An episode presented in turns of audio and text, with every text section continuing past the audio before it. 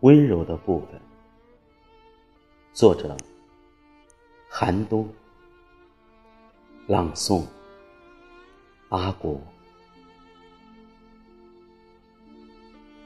我有过寂寞的乡村生活，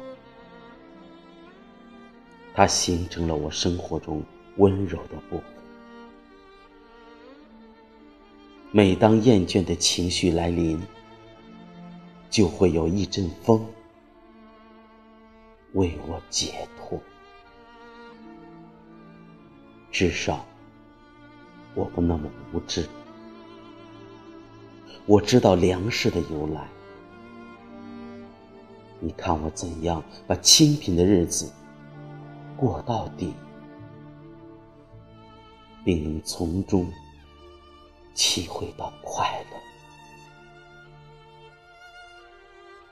而早出晚归的习惯，捡起来还会像锄头那样顺手。